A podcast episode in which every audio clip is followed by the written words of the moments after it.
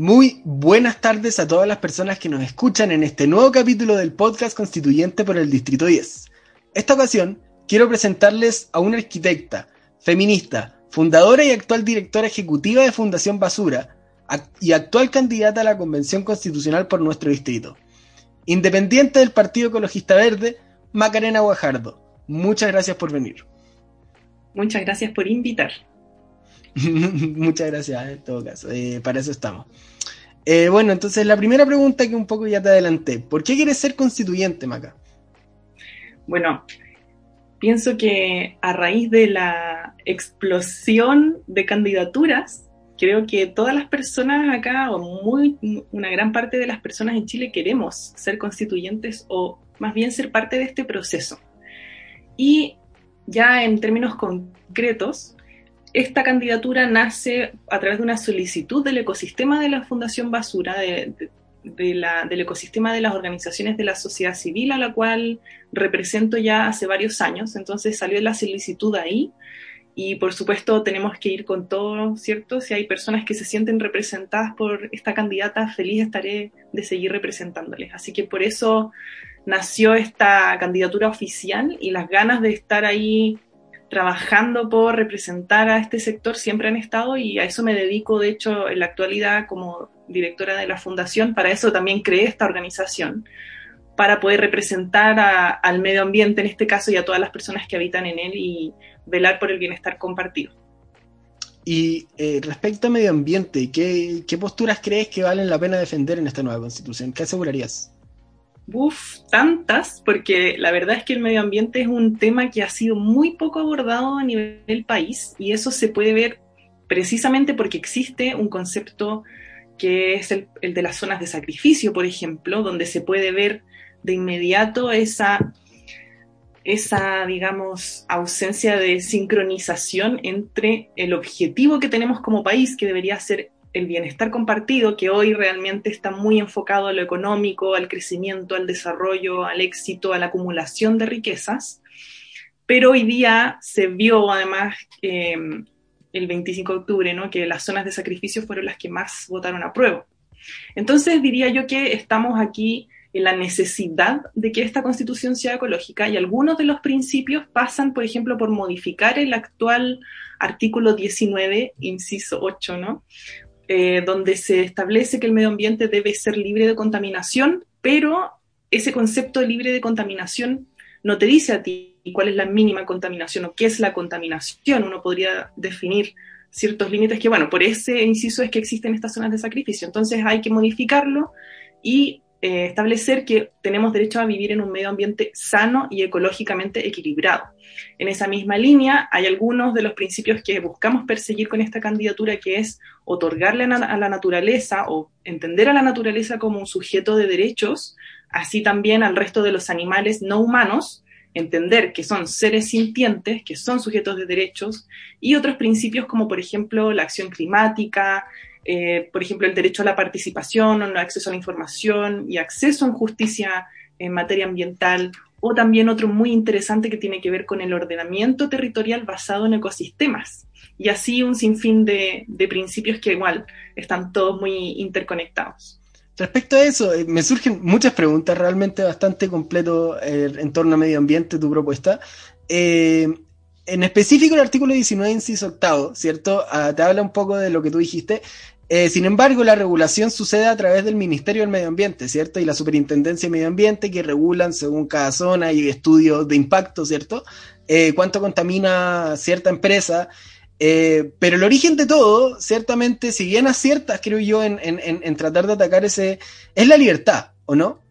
¿Tú crees que merece cierta modificación un poco la libertad para, para, para levantar empresas? ¿O se debiese un poco eh, estar sujeto a lo que piense la comunidad antes de, antes de levantar algo ahí? Bueno, siempre pienso que es vital consultar a la comunidad local sobre qué tipo de infraestructura, proyecto de iniciativa esa comunidad desea para su localidad y por supuesto que tendríamos que, porque esta pregunta que tú me haces ataca un poquito la profundidad del objeto o del objetivo que tenemos como país. ¿Para qué estamos trabajando hoy en día? Y eso también no está en la Constitución. El hecho de que busquemos el buen vivir, que es un concepto que ha sido incluido en otras constituciones, el, el bienestar común entendido como el equilibrio en, el cohabitar, en entender que necesitamos proteger el medio ambiente para cualquier tipo, para desarrollar cualquier tipo de actividad. Y por supuesto que el desarrollo económico hoy, como es entendido, no es compatible con ese bienestar. Hoy en día el éxito lo medimos a nivel país con el indicador más conocido que es el Producto Interno Bruto. Y eso, el crecimiento económico finalmente no responde al bienestar de las personas. Entonces tenemos que hacer un desacople y eso por supuesto que podría generar un impacto en la libertad, entre comillas, porque ¿qué es la libertad? ¿no? ¿A qué tendríamos que tener derecho? Es mucho más importante tener derecho al acceso al agua, que también es otro de los, de los temas que hay que perseguir. ¿Cambiarías algo respecto a la concesión de agua? Por supuesto, el agua tiene que ser un bien nacional de uso público y su acceso tiene que ser garantizado para el consumo humano, para la agricultura también se ha hablado mucho. Por sobre, o no puede ser que haya personas que, sean dueñas de, ese recurso compartido. Entonces también se habla mucho de los bienes comunes, de los bienes compartidos y que tenemos que aprender a ponernos de acuerdo para, para garantizar el acceso de todas las personas a estos bienes. Hoy en día sufrimos a nivel mundial una tragedia que se llama tragedia de los comunes, que sucede cuando no somos capaces de ponernos de acuerdo en relación a cómo administramos estos recursos y finalmente estos recursos terminan agotándose. Y es lo que pasa, por ejemplo, cuando hablamos de alimentos. Hoy en día un tercio de los alimentos a nivel mundial se desperdician, se botan a la basura y hay personas que están pasando hambre en algunos lugares del mundo, que fue un tema también durante la pandemia. Entonces, por supuesto que tenemos que volver a conversar sobre qué es el bienestar. A eso principalmente apuntamos a, a través de esta candidatura, ¿no? A empezar a reflexionar a cuáles son esas condiciones mínimas que necesitamos para tener un buen vivir, un buen pasar. Por eso también uno de los pilares de nuestra candidatura es la dignidad. La dignidad, bonita palabra. Em, respecto entonces a hacer pública el agua, ¿tú crees que sea posible una transición? Porque es un cambio, ¿cierto? Es un cambio bastante grande, eh, que ya no existan los derechos de aprovechamiento de agua. Eh, ¿Tú crees que se pueda, cierto? ¿Cómo sugeriría? ¿Una expropiación? No el cómo no lo sé, creo que hay que definirlo en esa convención, pero estoy más que segura que es algo que sí se va a lograr, porque he escuchado a personas, candidatos también de, de todos los partidos e ideologías que esto ya se sabe que es una exigencia ciudadana, ya se sabe, entonces creo que no debería haber ningún candidato que estuviera en contra a este nuevo principio, a, este, a esta modificación. Eh, créeme que sí, contra cierta gente. Entonces eh, a no votar por esas personas, ¿no? Pero bueno, la convención está para conversar también, ¿cierto? ¿no? Em, eh, la otra pregunta que te quiero hacer, eh, respecto a un poco las decisiones que vienen con las regiones y sobre todo con esta zona y a levantar empresas, al darle decisiones a las regiones, el único tema no es el medio ambiente, ¿cierto? Existe un poco más atribuciones, ¿cierto? un poco más de representación local, un poco más de ¿Tú crees que las regiones hoy están, tienen poco poder, ¿cierto? Un poco el centralismo también se habla.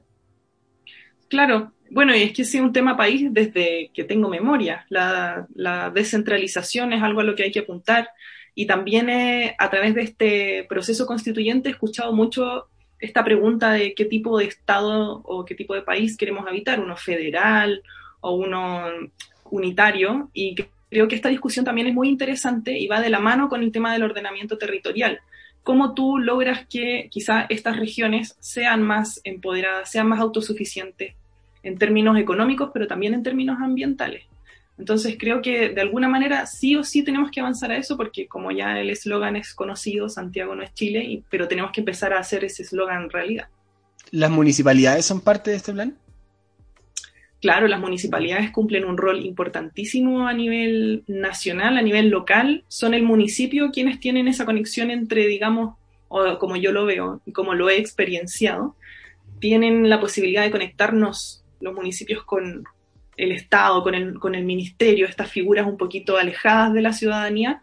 El municipio es aquella casa donde tú acudes a hacer las consultas que tengas sobre tu territorio, sobre tu comunidad. Y no sobre todo para consultas, sino para división de poderes, ¿cierto? Y un poco de regulación. Eh, ¿Tú crees que los municipios debiesen poder ser un contrapeso para lo que es el presidente? El poder ejecutivo. Bueno, ahí quizás estamos entrando entonces en otro tema, es quién es el presidente de la República, que a mí me, interesa mucho esta discusión, la encuentro muy interesante en el sentido de quizás hoy día que tanto poder está albergado en una persona. He escuchado propuestas de, la línea, por ejemplo, ¿qué pasa si hubiera un grupo de personas en vez de una? ¿O qué pasa si, eh, claro, el presidente tuviera menos atribuciones?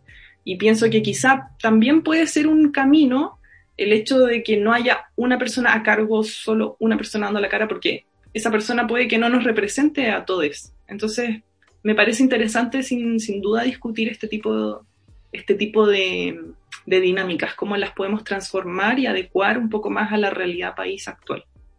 ¿Crees que debiésemos eh, ir hacia un parlamentarismo, entonces, cierto? Sobre todo al hablar de representación. No hay nada más representativo que el Congreso, dicen dicen, yo pienso que está bueno tener esta discusión, no tenemos una opinión formada todavía como sociedad civil, es algo que estamos discutiendo. Eh, por supuesto que mi candidatura no refleja mis ideales personales, sino que yo represento un sector. Principalmente estoy muy conectada con el grupo del SCAC, que es la Sociedad Civil por la Acción Climática, eh, y la Alianza Basura Cero Chile, que es una red todas de organizaciones sin fines de lucro. Y en este momento, de hecho, estamos teniendo esas discusiones a nivel interno. ¿Cuál cuáles son esas visiones que tenemos como sociedad civil respecto del ordenamiento territorial o, del funcionamiento legal o sociopolítico del país. Y entonces te voy a cambiar el tema, ¿cierto? Eh, pero sin ir tan lejos, el Congreso y el gobierno. El abuso de las acusaciones constitucionales eh, es un ejemplo clarísimo sobre cómo los mecanismos para resolver controversias entre estos poderes están quedando un poco obsoletos o insuficientes. Eh, ¿Qué mecanismos crees tú que, son, que serían necesarios, cierto? Ante el año pasado ha sido un muy buen ejemplo de esto. Mm, sí, yo pienso que pasa también por, lo, por la discusión que se está teniendo ahora. En el fondo, ¿por qué es que estas decisiones son, solamente se toman ahí? ¿Cómo es que nosotros como ciudadanos podemos participar de estas instancias? Un poquito mm, involucrarnos mucho más. Y es que ayer tenía una, una entrevista, también estuvo una chica, Valentina, eh, que ella es representante de, los estudiantes, ¿no? Y hablaba sobre cómo desde esta constitución de 1980 nos han quitado este derecho a la participación en la política. Y hoy día, y es porque por eso también encuentro que este proceso que estamos viviendo como país es tan emocionante, porque nunca había visto tanta personas interesadas en la política. He escuchado tanta gente que dice, no, yo soy apolítico, pero es porque no entendemos que todas las decisiones que tomamos en el día a día son una manera de hacer política, pero ahora que se están abriendo estos espacios y abriéndose estos canales hacia la ciudadanía, me parece que también tenemos que buscar una manera de establecer mecanismos de participación mucho más profunda, que no sean solamente votar cada cuatro años, sino que involucrarnos y sobre todo también en este nuevo proceso constituyente, que no sean solamente estas 155 personas electas, que participen de la convención. ¿Cómo hacemos al resto de las personas y al resto de los candidatos que participaron seguir participando de manera activa? Creo que eso es uno de los desafíos, pero al mismo tiempo también una de las grandes oportunidades, es decir, permitir que la ciudadanía se empodere. Y por eso también encuentro este proceso tan bello, porque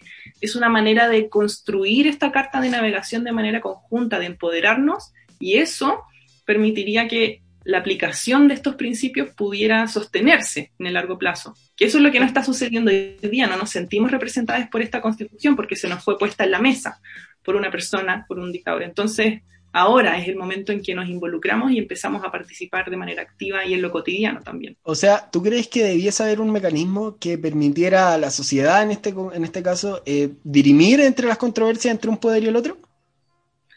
No lo sé en el concreto, pero de, de, todas maneras pienso que tenemos que estar más presentes, porque no puede ser que estemos aquí sentados en la tele mirando y sintiéndonos impotentes y sentir rabia porque vemos como al final esto casi parece un partido de fútbol, que uno mete un gol aquí, otro, otro, otro allá y se terminan peleando, haciendo política de partido y no política como real, política ciudadana para... Al final no está todo interconectado. ¿Crees en la iniciativa popular de ley?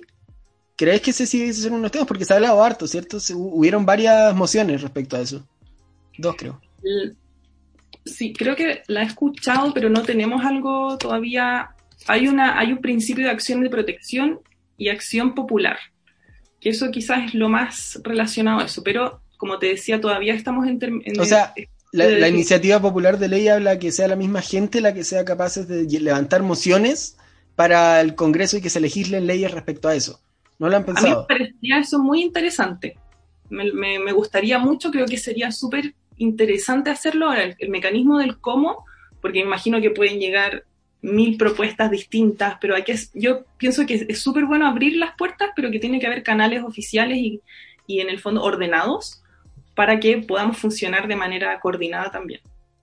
O, otra, otra pregunta, ¿cierto? Que respecto a la sociedad civil, ¿crees que la familia es la base de la sociedad chilena?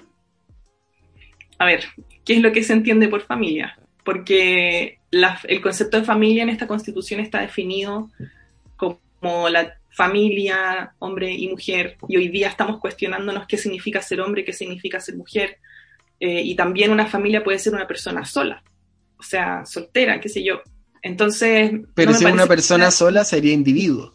Familia eh, podría, por, por, por temas del argumento. Porque yo he escuchado que, claro, tú naces con una familia, pero también tú puedes elegir a la tuya. Es un tema, es, el concepto de familia creo que es un, es un concepto muy delicado y depende de, de, desde dónde salga, ¿no? Porque ahora como está, tiene ciertas connotaciones que están ligadas a la iglesia o qué sé yo. Entonces, hay que cuestionarse eso, cuál es el núcleo del Estado, cuál es el núcleo de la sociedad. No, no pienso yo que sea la familia hombre, mujer, hijo, hija. No, no es así. Ok. Eh, bueno, no. Maca, eh, no sé si te diste cuenta, pero llevamos casi 20 minutos. El tiempo se pasa volando. Sí, eh, y ahora viene la última parte de este capítulo, que son preguntas rápidas, que tú tienes que responder como sí o como no, o la respuesta más corta posible en una palabra, dos palabras máximo. La cosa es que sea, ¡pum! ¿Las vacunas debiesen ser obligatorias? Sí. ¿Autonomía del Banco Central? Indecisa. No. ¿Sopaipilla o calzón roto? Sopaipilla con mostaza. ¿Cómo vaya a preferir la sopa y piel? Calzón roto es mejor. Diría calzón roto en mi sureñidad, pero las sopaipillas del puente de, Baque, de la Plaza Dignidad no hay, no hay otras que sean igual. Eh, ¿Congreso unicameral o bicameral? En discusión en la sociedad civil actualmente. ¿El servicio militar debe ser obligatorio y universal? No. Ok. Bueno, Maca, ha sido un gusto conversar contigo, la pasé muy bien. Eh, y la verdad, muchas gracias a todas las personas que nos han escuchado hasta acá. Eh, realmente se agradece. La otra vez me comentaron en YouTube, eh, muchas gracias y así por este programa y fue muy tierno. Así que me tomo un poco el espacio para decir eso. Pero Maca, si quieres decir algo, unas últimas palabras, ahora que estamos terminando. Yo te felicito a ti, fue muy entretenido el podcast. Ojalá que también a la gente le guste y a mí me encanta hacer el llamado a que simplemente las personas hoy en día disfruten este proceso que estamos viviendo, que conozcan nuevas personas, nuevas caras, pero que principalmente se ocupen de perseguir principios. Acá todos los constituyentes que estamos en este proceso participando no estamos compitiendo, estamos nutriendo este espacio de nuevas visiones y creo que eso también es lo, lo precioso de esta etapa que estamos viviendo, así que aprovecharla y a involucrarse y hacerse parte. Ok, muchas gracias Maca por esas palabras y me despido de todas las personas que nos están escuchando. Hasta la próxima.